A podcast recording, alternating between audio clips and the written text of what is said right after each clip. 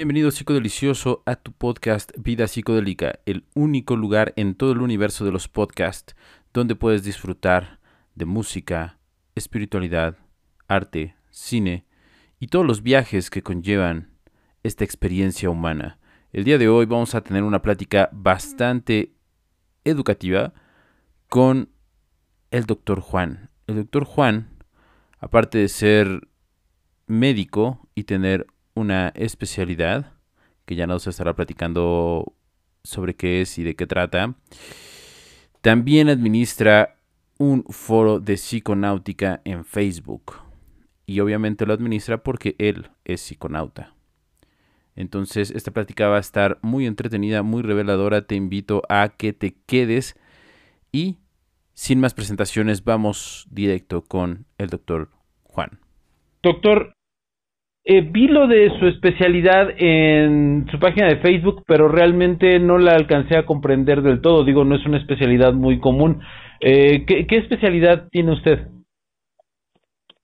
Sí, mira, mm, yo soy médico. ¿Mm? Es, mm, como licenciatura estudié médico cirujano. Luego hice una especialidad en anestesiología Ah, y actualmente estoy haciendo una subespecialidad en medicina del dolor u algología, que es el nombre técnico, se le puede decir, que se le da a esa subespecialidad. Ok, y bueno, eh, digamos, poniéndolo en balanza, usted es administrador de un grupo de psicodelia, ¿cierto? Mm, sí, tenemos pues un poquito de tiempo, mm, tal vez un mes o menos que abrimos la página de, de psiconáutica, precisamente se llama. A nuestro punto de vista, pues abarca no solo lo de psicodélico, sino todas las formas de psiconáutica que, que se pueden encontrar, ¿no? Ok, y em, digamos, ¿cómo es que un doctor termina interesado en la psiconáutica? Ok, mira, Mm, bueno, voy a tener que ir un poquito atrás. Eh, yo, mi padre es médico, mm, pero mi padre hizo un, un posgrado en psicoanálisis y psicoterapia. Aunado a esto, bueno, ya cuando yo estudié medicina, me surgieron pues dudas sobre cómo funcionaba el sistema nervioso, eh, cómo funcionaban los medicamentos cuando entran a tu cuerpo. Mm, y precisamente eso fue lo que me llevó a estudiar anestesiología, porque me interesaba mucho la bioquímica de cómo un medicamento afecta tu cuerpo, pero también me interesaba mucho la parte de la psique, de la psique humana. Mm, siempre, aunque tuve acercamientos, mm, nunca tuve oportunidad de, de probar lo que ahora le llaman drogas, por así decirlo. Eh, más que tal vez la marihuana, la he probado unas cinco veces. Eh, y me decanté, como te digo, por anestesiología porque involucra tanto sustancias que causan un cambio en tu psique, como mm, también porque me interesaba mucho lo de dolor desde entonces. Ah, eh, eso me llevó a investigar siempre sobre los medicamentos, cómo actúan, sobre todo a nivel del sistema nervioso. Y esto, mm, a su vez, me llevó a investigar sobre otras sustancias. Recuerdo que en mis primeros años como médico, eh, investigué mucho sobre la ketamina, me parecía un fármaco interesante porque veía cómo alteraba ah, la, la psique de los pacientes a los que se les administraba y me llamaba mucho la atención eso que hacía y eso hizo que cada vez pues yo me interesara más por esto. Te puedo decir que yo tengo tengo 36 años, ya voy a cumplir 37, pero conocí los psicodélicos hace menos de dos años. Wow, bueno, pues yo creo que estamos en el, en el mismo este, escenario. Yo tengo 35 años y justamente a los 33, la edad bíblica, conocí este, a, los psicodélicos como tal. Así es. Eh, ¿Usted cree que en este punto en particular influye la madurez eh, de las ideas en cuanto a psicodelia se refiere? Digo, no, yo considero que no es lo mismo eh, descubrir los psicodélicos a los 16 que descubrirlos a los 33. ¿Cree que es un factor que influye en la experiencia que se vive o, cree que la misma experiencia de una persona de 35 años, 36, eh, puede ser igual que la de un chico de 16, 17 años? Sin duda es distinto porque, como tú sabes, eh, las experiencias que se adquieren con psicodélicos tienen mucho que ver con tus mm, con tu propia conciencia.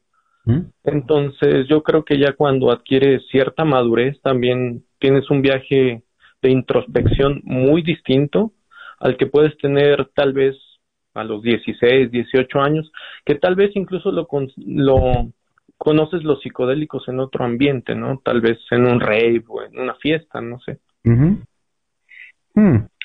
Y vaya, un poquito yendo a, un poquito al, terreno personal en esa experiencia psicodélica qué fue cuál fue el cambio que experimentó eh, en, ese vaya sí en esa experiencia sí fíjate que lo primero que probé mm, mucha gente no lo considera un psicodélico fue el MDMA okay. Eh, fue una experiencia que fue junto con amigos gente pues que puedo decir que es para mí grandes profesionales, eh, gente que yo admiraba mucho y que sigo admirando y que mm, la verdad fue en un ambiente muy muy cómodo para mí.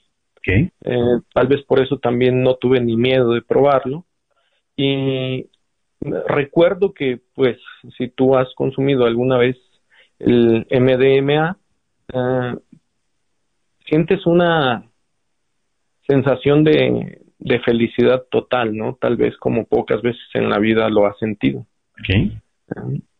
Y también me, me reveló algunas cosas sobre mi vida, sobre todo pues de lo afortunado que me sentía por todo lo que me ha tocado vivir.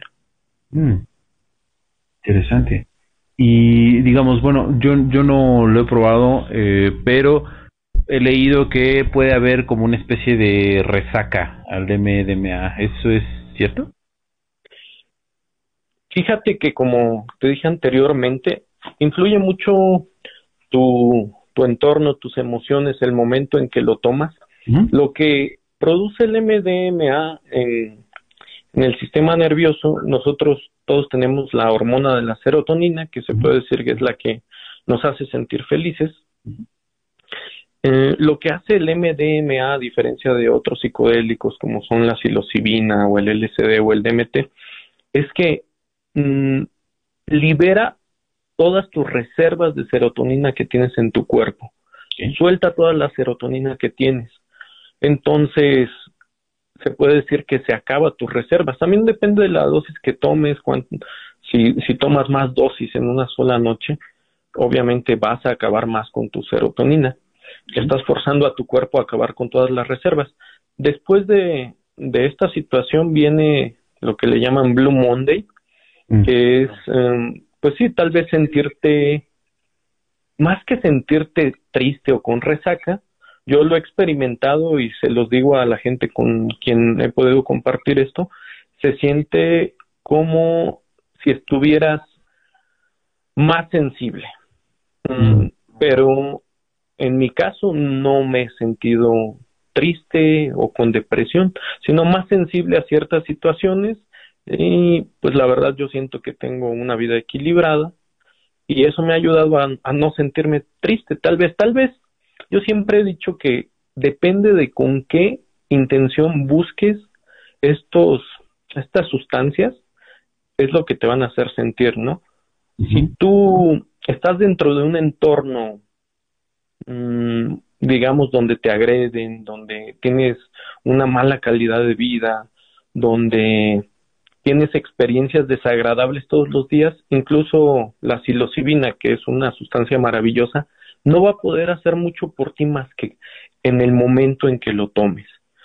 Cuando salgas del trance y aunque hayas aprendido cosas, si el círculo se repite, si tú estás sometido nuevamente a, a maltratos, digamos, a violencia, pues tú vas a buscar este tipo de sustancias como un escape, más que como psiconáutica, lo vas a buscar de modo recreativo. No sé si, si me da a entender, o sea, eso influye mucho en cómo te vas a sentir en, en los días posteriores. Y en el caso del MDMA, sí, muy probablemente te vas a sentir triste, porque pues, ya no vas a tener la hormona que te da la felicidad, aparte. Mm.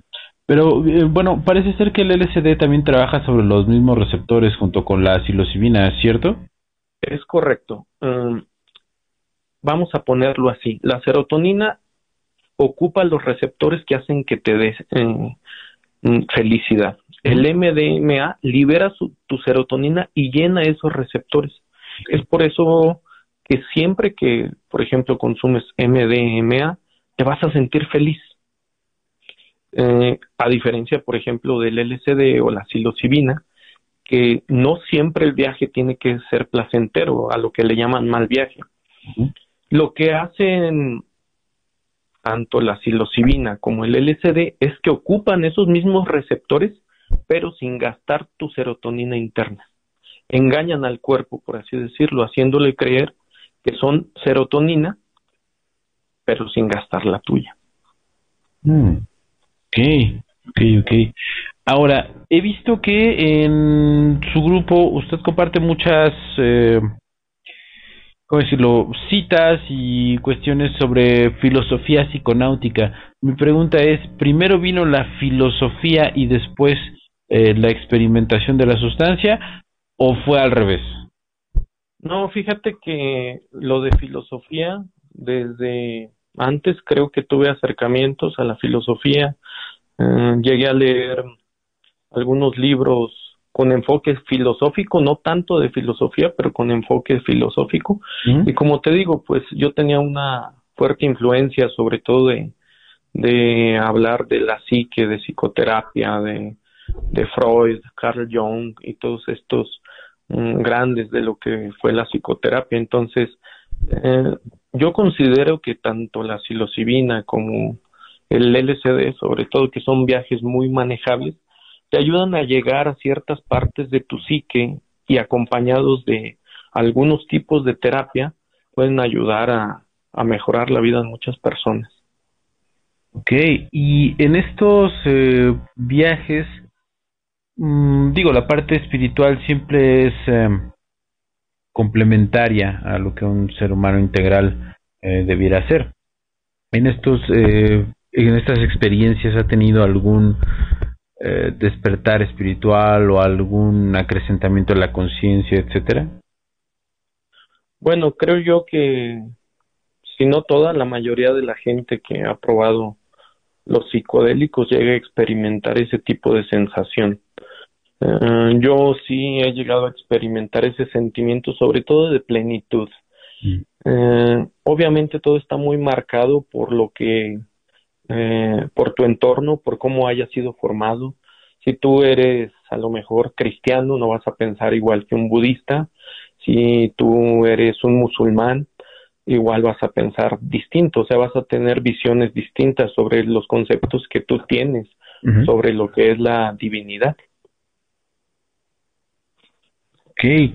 Eh, y pues, en su opinión, ¿qué tendría como más eh, validez o, si tendrían la misma validez una experiencia espiritual causada por psicodélicos o una experiencia espiritual eh, causada por la oración, la meditación, la sujeción, etcétera?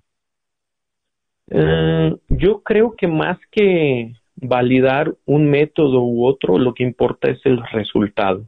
Okay. Sí, si yo siempre, como has visto en mi, en mi página, yo comparto que cada quien tiene caminos distintos, ¿no? Esto a mí me ha enseñado mucho, sobre todo a no juzgar a nadie, o sea, porque cada quien tenemos formas de, de llegar a esto de una forma distinta. Y siempre y cuando creo que, que sea para mejorar tú y mejorar tu entorno, bienvenido el método que, que utilices para, para llegar a este punto, ¿no? Ok, y dentro de su caja de herramientas de psiconauta, ¿Ha probado algún otro método como, no sé, la meditación, la respiración holotrópica, etcétera, o algo, algo así? Sí, he tratado de experimentar con otros métodos. Creo que ya había tenido algún tipo de, de sensaciones, sobre todo experiencias místicas, les llamo yo, eh, con precisamente experiencias religiosas, tal vez en mi casa eh, la formación siempre fue muy católica y llegué a ir a retiros espirituales donde llegaba a tener fuertes experiencias, sobre todo de sentimientos, más que sensoriales. Eh, después de probar esto, eh, empecé a intentar con la meditación y con la respiración holotrópica. Sin embargo, creo que nunca, nunca he llegado a los puntos que he llegado con psicodélicos, por ejemplo, porque, pues, obvio, requieres de más tiempo, paciencia. Ah, yo siempre he dicho que los psicodélicos son el pase rápido a, a lo que son siete años de meditación. Tal vez, la verdad, desconozco, porque no, no sé cuánto tiempo tengas que estar meditando para llegar a estos puntos. Ok. Ok. Y, digamos, en la cuestión de reducción de riesgos, ¿qué consejo le podría dar a nuestros podescuchas? Pues mira, bueno, mm, creo que de los más importantes que hay, siempre yo trato de hacerlo. De hecho, yo lo hago con lo que consumo, que desgraciadamente no puedo tan seguido como quisiera por mi trabajo y esto, pero siempre probar las sustancias que consumes. actualmente por internet venden mm, kits para probar, por ejemplo, si una sustancia es LSD o DMT. Creo que esa es una parte fundamental, porque cuando vas a experimentar con esto, como es algo que no conoces, sobre todo cuando eres nuevo, mm, quieras o no tienes miedo, tienes algo de miedo de, qué te va a pasar, eh, de si vas a arriesgar tu, tu vida. La verdad es que son sustancias muy seguras, eh, sobre todo lo que es psilocibina, LSD y DMT. Eh, es raro, no hay reportadas sobredosis actualmente por estas sustancias. Yo siempre les digo, esto va a causar un impacto fuerte en tu psique, pero físicamente no te va a pasar nada. Sin embargo, sí puede causar eh, desorientación. Eh, siempre recomiendo hacerlo en un entorno seguro. Mucha gente, cuando yo empecé y actualmente escucho que dicen, hazlo eh, en la naturaleza o esto. Creo que cuando ya tienes un poco de experiencia, es muy bueno hacerlo en la naturaleza para poder sentir que estás en contacto con ella. Pero cuando estás iniciando, creo que debe de ser en un entorno en el que tú tengas el control de todos los factores. Porque como vas a alterar tu psique de una manera importante, una confusión puede, puede asustarte o puede eh, hacerte eh, creer que, pues, que ya te quedaste loco o cometer algún, tener algún accidente. Por ejemplo, obviamente no manejar eh, bajo el estado de estas sustancias, ningún, ningún ninguna tarea que requiera precisión, porque independientemente de que tú lo hagas y digas, no, sí puedo, tus reflejos no van a estar al 100. Ok. Ok.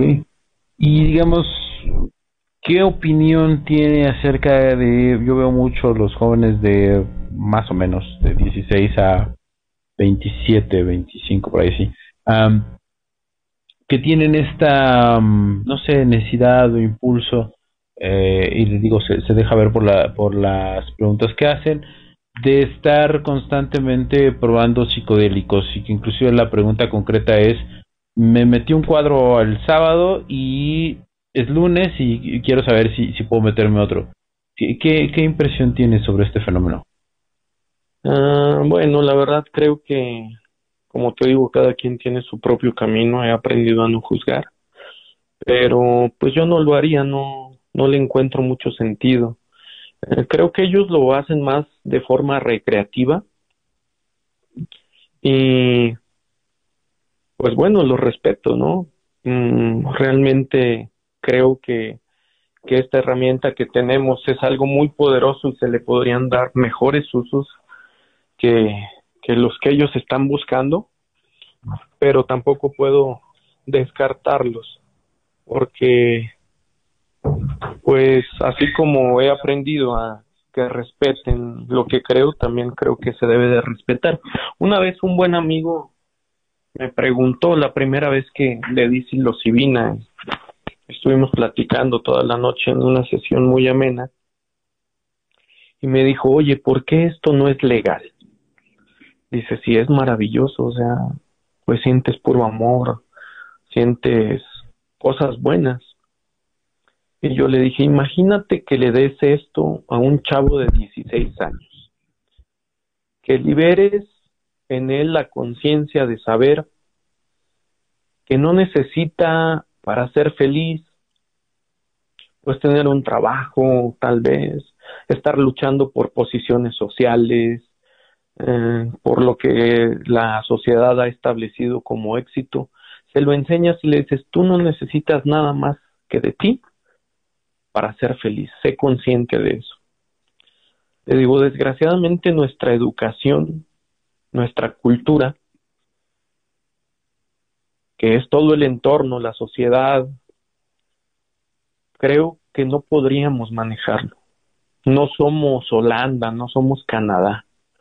Nuestra educación dista mucho de, de tener la cultura que tienen allá, de, de tener la, la visión que ellos tienen de cómo se usan estas sustancias. Y no, no creo que allá tampoco todo sea perfecto. ¿eh? Mm, pero creo que todavía te falta mucho por aprender para sacarle el máximo potencial a estas sustancias cuando tienes esa edad, que no digo que no haya gente que ya esté preparada, ¿eh? seguramente hay gente muy madura que de alguna u otra manera a corta edad ha conocido estas sustancias y les ha dado un giro adecuado a su vida. Pero creo que en lo general eh, no sería la mejor opción, o por lo menos para mí. Respeto a quien lo hace. Ok, y ahora digamos el tema, eh, platiqué con Eros Quintero, que está muy presente en la escena eh, psicodélica, y él me comentaba que hay intentos de farmacéuticas por querer de alguna manera patentar ciertos no es, no no me no me quedó muy claro si eran ciertas moléculas de psilocibina o ciertos tratamientos protocolos de tratamiento con psilocibina eh, usted sabe algo al respecto sí mira actualmente bueno la verdad es que esto de alguna manera pues como tú sabes es milenario, tal vez no sea oficial, pero hace miles de años que se utiliza la psilocibina. Y en la psicología moderna seguramente hay quien lo usa la psicoterapia, sin embargo no puede abrirse totalmente puesto que hasta cierto punto sigue siendo ilegal. Mm, en Estados Unidos, no sé si te diste cuenta, seguramente sí, eh, acaban de aprobar en Oregon, eh, el uso de psilocibina con fines médicos, al igual el, el MDMA. En otros estados de Estados Unidos simplemente lo despenalizaron, es decir, no persiguen su uso de manera penal. Mm, actualmente hay muchos protocolos de estudio alrededor del mundo en el que se está usando mm, psilocibina para tratamiento de depresión mayor, al igual la ketamina. La ketamina ya está autorizada, de hecho, en Estados Unidos. Aquí en México hay todavía muchas lagunas en el aspecto legal que no establecen si se puede o no se puede usar, puesto que en medicina se usa. Mm, sin embargo, creo que de aquí a que lleguemos a algo claro de cómo usarlo, todavía faltan algunos añitos, pero creo que eso será inevitable. Estudios ya los hay, mm, algunos bien hechos y avalados, y obviamente las farmacéuticas son las primeras que, que van a estar, yo creo que ya ahorita están poniendo el ojo porque pues su trabajo es adelantarse a los demás, ¿no? la psilocibina ya se sintetizó um, sintéticamente, entonces también eso se puede decir que ya nada más sería sacar el producto que se despenalice. Por ahí hay un libro del doctor Rick Strassman que se llama DMT, la molécula del espíritu, en donde él cuenta cómo él consiguió un permiso en Estados Unidos que lo avaló la FDA, la DEA, para llevar a cabo estudios con DMT y posteriormente con psilocibina. Mm, claro, con sus mm, detalles, que todo estudio que va empezando hay que ir modificando cosas y a veces no es fácil, no es fácil por, por los reglamentos que hay actualmente y las leyes. Ok, Eros Quintero pintaba un escenario donde esta práctica iba a marcar una un hito, va a ser un antes y un después. Eh, claro, él lo marcaba más por la parte de la desigualdad en la cuestión de la sociedad, donde un, una parte de las personas iban a poder ingresar o bueno, iban a poder disfrutar de este fármaco eh, y otras no. Y eso iba a marcar, digamos, como una, como una diferencia, eh, vaya, por cuestiones de mercado, eh, según la visión de, de Eros Quintero. ¿Usted qué visión tiene acerca de esto si es que las farmacéuticas llegaran a, digamos, lanzar un, un fármaco de psilocibina? En la cuestión social, claro. Mm, mira, yo creo que cualquier sustancia que no esté, por lo menos no tanto, mm, no tanto ilegal, pero que esté regulada, puede llegar a tener usos mm, inadecuados. Entonces, desgraciadamente eso hace que no se pueda acceder todo el ancho de la sociedad, porque para esto van a tener que recurrir a gente cualificada.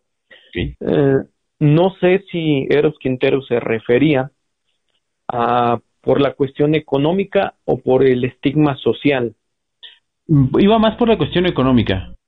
Ah, ok. Sí, pues es que cuando esto se regule, obviamente vas a tener que acudir, por así decirlo, tal vez alguna clínica donde te den tratamiento y esto pues va a limitar el, el acceso a todas las personas, puesto que todo lo que es nuevo, desgraciadamente, pues no inicia en lo, en lo público, sino que inicia en lo privado casi siempre.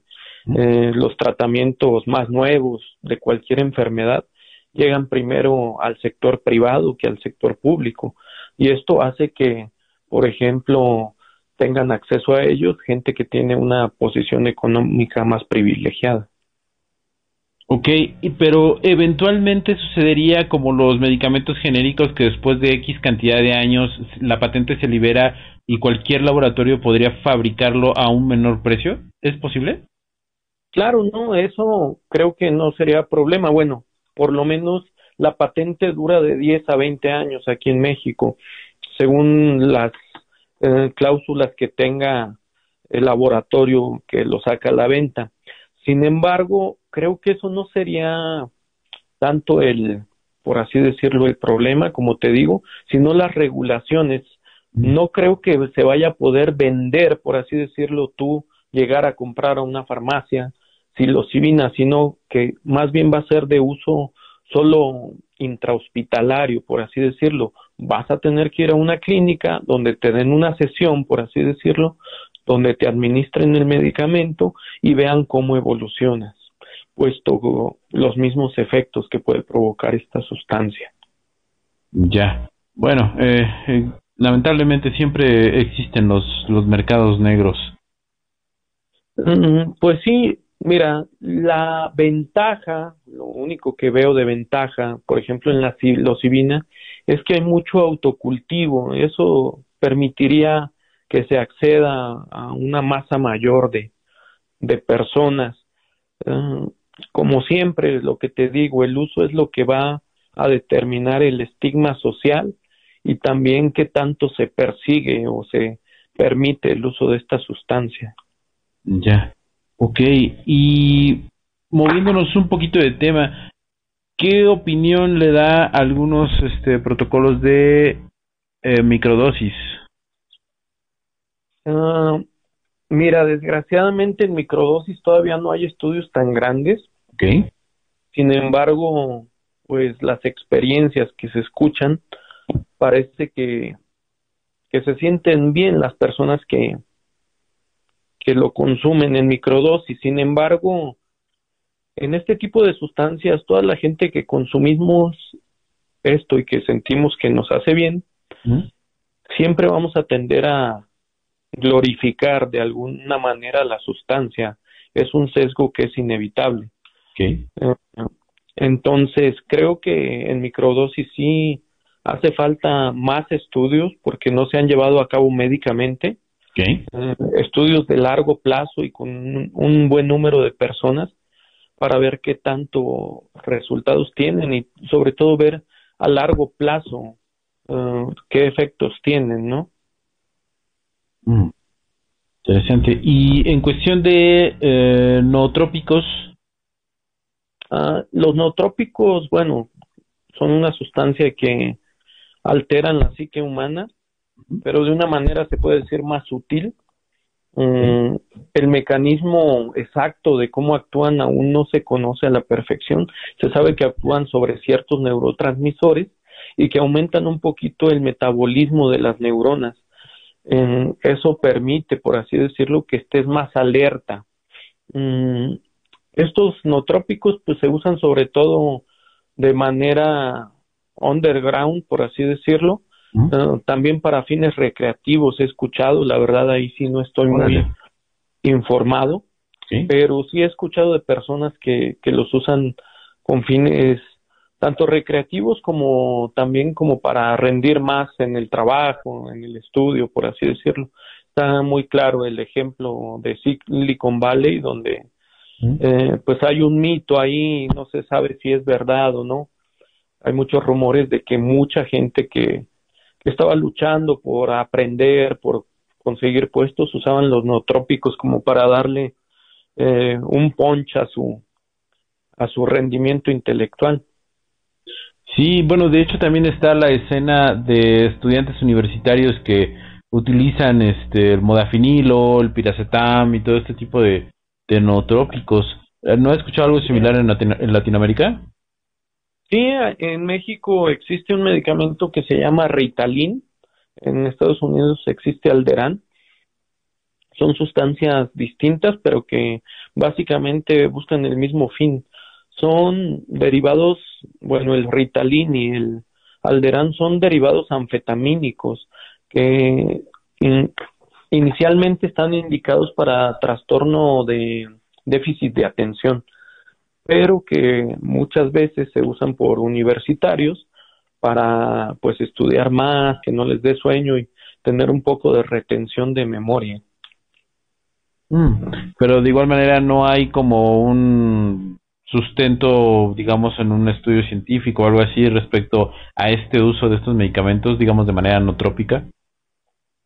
Mm, sí hay estudios que eh, ya evaluaron esto y sí determinaron que sí, que sí aumenta el rendimiento intelectual. Sin embargo, pues como toda sustancia y tu cerebro no está acostumbrado a trabajar de esa manera todos los días, uh, al estarlo estimulando tan constantemente a, largo plazo, se ha visto que ha habido sobre todo problemas de depresión. Oh, ok. Ok, problemas de depresión. y hasta cierto punto un poquito, no con los trópicos, pero sí con los derivados anfetamínicos de adicción. Ah, ok. Ok, y sí porque... Ahora... Dígame. No, no, adelante, dígame. También eh, está la cuestión de la adicción psicológica, ¿no?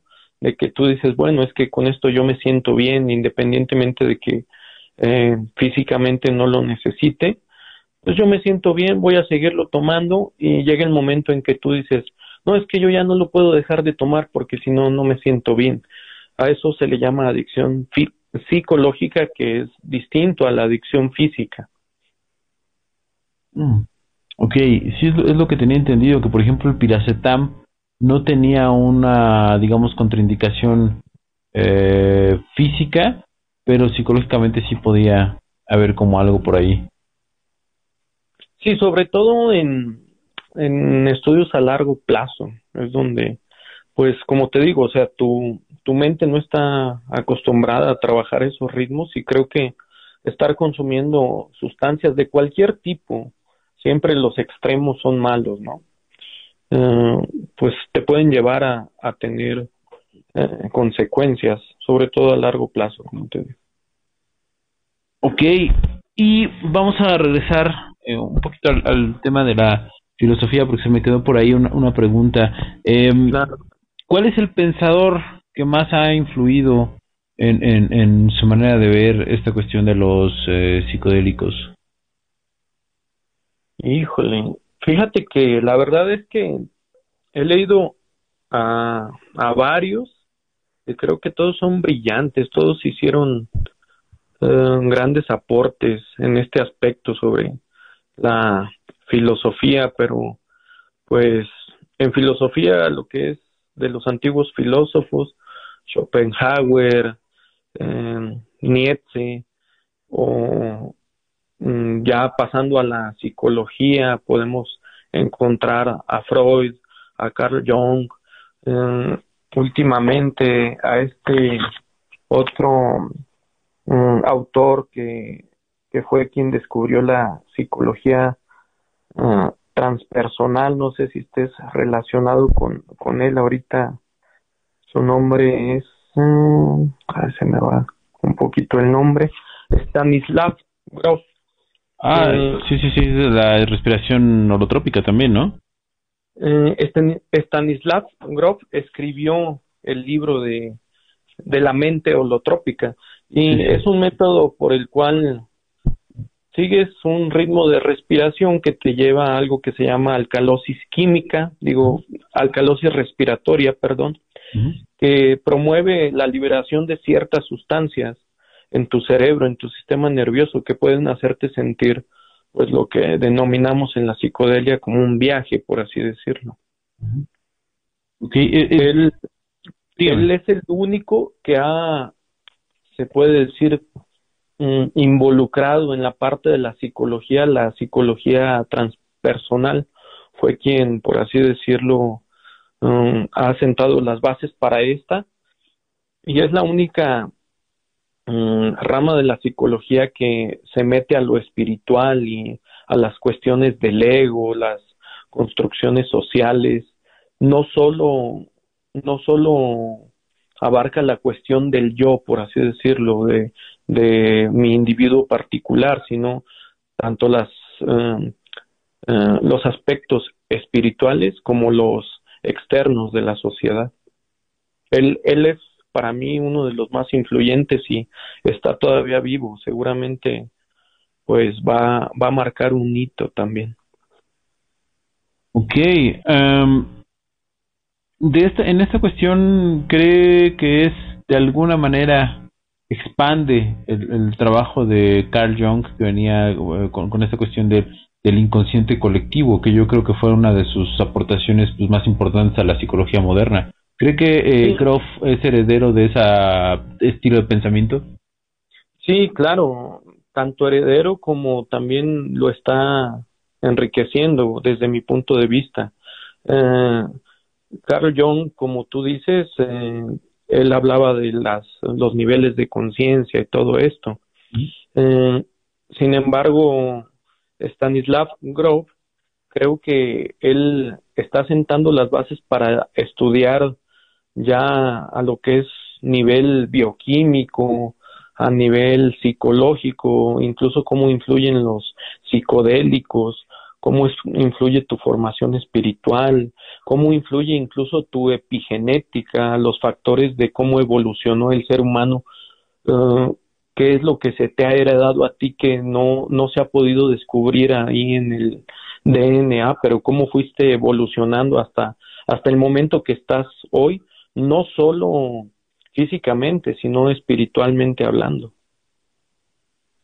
Mm, es interesante. Ahora, usted como perteneciente al área de las ciencias médicas, ¿por qué se da este fenómeno de, digamos, de alguna manera, o bueno, al menos no es tan presente, que estos temas de la espiritualidad y de todo esto no entren dentro de un canon, eh, digamos, pues científico. O sea, son pocos los, los científicos que, digamos, se arriesgan a considerar estas otras eh, variables que, bueno, a final de cuentas forman parte del ser humano. ¿Usted por qué cree que sucede este fenómeno en las ciencias? Pues como todo, ¿no? En el mundo tiene que estar financiado, tiene alguien tiene que pagar los estudios y esto, entonces poca gente patrocina algo que no puede ver, que no puede entender.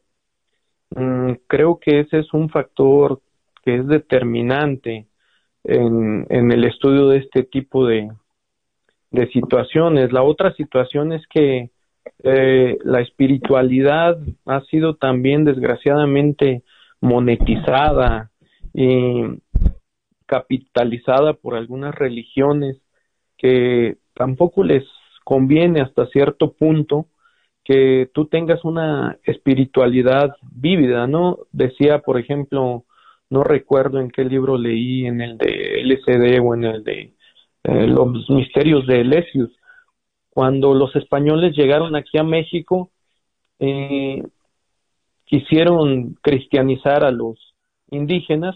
Los indígenas ya conocían a Dios, sus dioses ellos creían que estaban dentro de ellos y se comunicaban directamente con ellos a través de los hongos, lo usaban como una herramienta. Cuando llegaron los españoles y la religión católica determinó que no podía haber una comunicación directa entre el ser humano y Dios, porque entonces ya no sería negocio para ellos, ¿me entiendes? Ya no podrían eh, interpretar a su manera de, ver las cosas lo que, lo que tú concibes como Dios y se puede decir, si tú te puedes comunicar con Dios directamente, me vas a sacar de la jugada. Sí. Entonces creo que también eso influye mucho en, el aspecto mm, de monetario, desgraciadamente, eh, mientras no haya quien patrocine ese tipo de estudios y la mayoría de la sociedad, pues al no ver algo tangible o al no poder percibir ciertas cosas, pues no cree en ellas y es difícil que alguien pues te patrocine ese tipo de, estudios, ¿no? La iglesia y otros tipos de religiones hicieron muy bien su trabajo al buscar patrocinadores y al convencer, eh, pues sí, a, gente de que patrocinaran eh, su, su institución.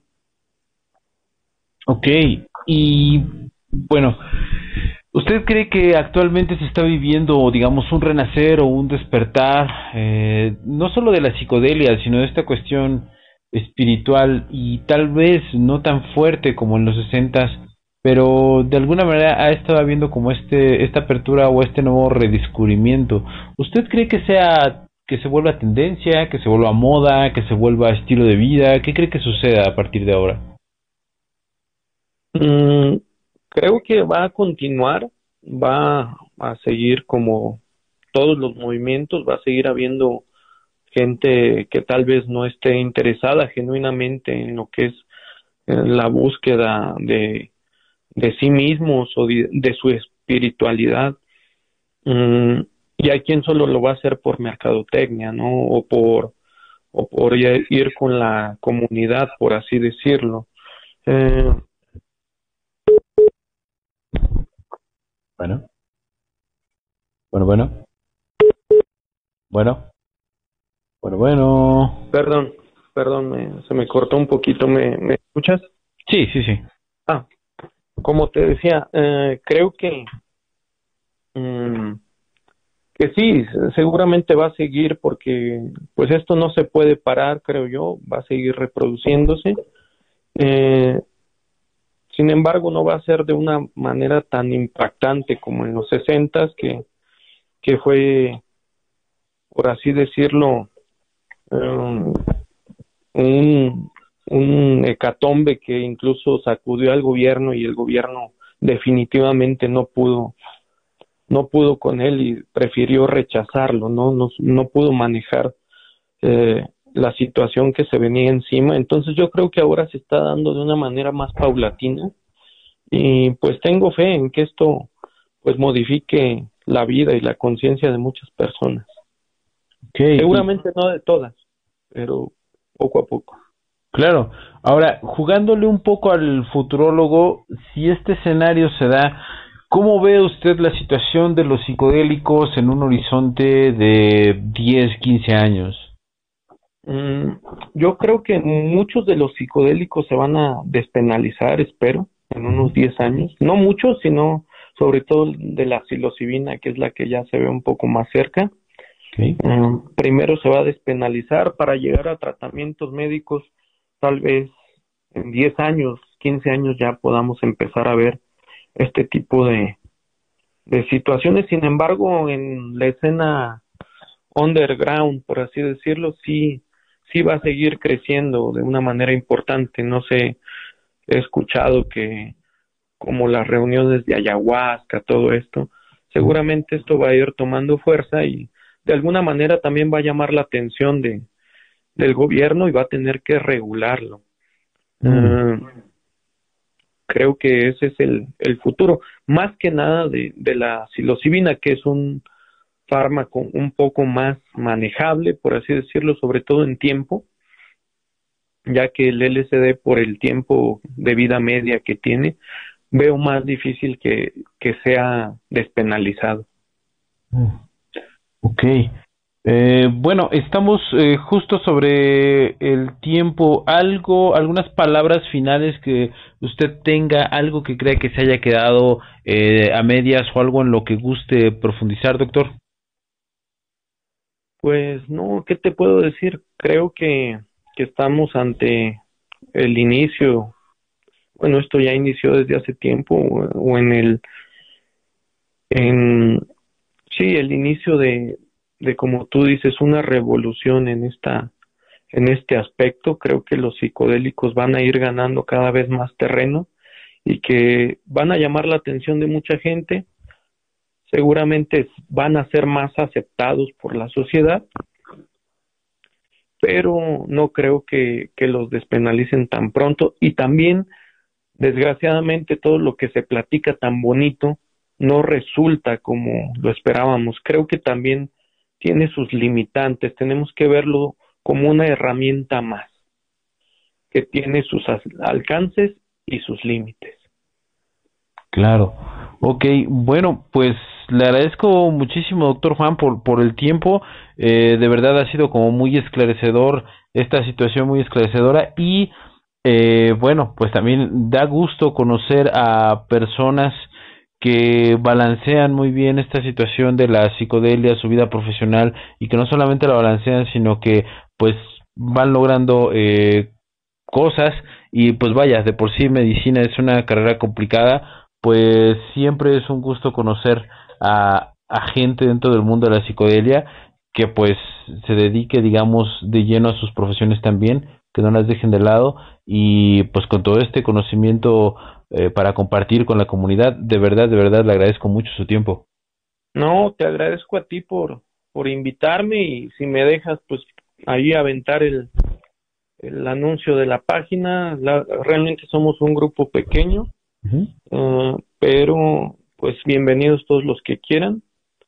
Somos Psiconáutica en Facebook nuestra página está orientada más que nada a discutir información, porque hay muchas páginas en donde pues se venden a lo mejor sustancias o se intercambian o se piden consejos de cómo consumir. Acá más que nada es intercambio de información sobre psiconáutica, psiconáutica, navegación de la mente y uh, a reducción de riesgos también. Si alguien quiere entrar para preguntar sobre todo situaciones de ese tipo, con gusto estamos para, para ayudarles. Claro que sí, estaremos dejando los links en la parte de abajo para que puedan ingresar a este grupo y puedan obtener pues información eh, verídica, eh, concisa, precisa y pues sobre todo una comunidad. Claro, claro, y te agradezco muchísimo, Emanuel, la verdad también muy interesante tu podcast y creo que contribuye de una manera importante a este movimiento. Pues ahí vamos poco a poco, paso a paso, programa a programa, y pues gracias a personas eh, como usted que nos permiten acceder a, su a su conocimiento y compartirlo con todos. Bueno, este le agradezco muchísimo, doctor, de verdad. Gracias, Emanuel, y pues que tengas una excelente tarde. Antes de que te vayas, te recomiendo que te des una paseada por los links de abajo. Cada vez que das clic y efectúas una transacción en los links de abajo, nos ayudas a seguir fondeando este proyecto de vida psicodélica. Y eso ha sido todo por el capítulo del día de hoy. Espero que te hayan quedado más dudas que respuestas. Muchísimas gracias por prestarme tus oídos. Nos escuchamos en el siguiente episodio.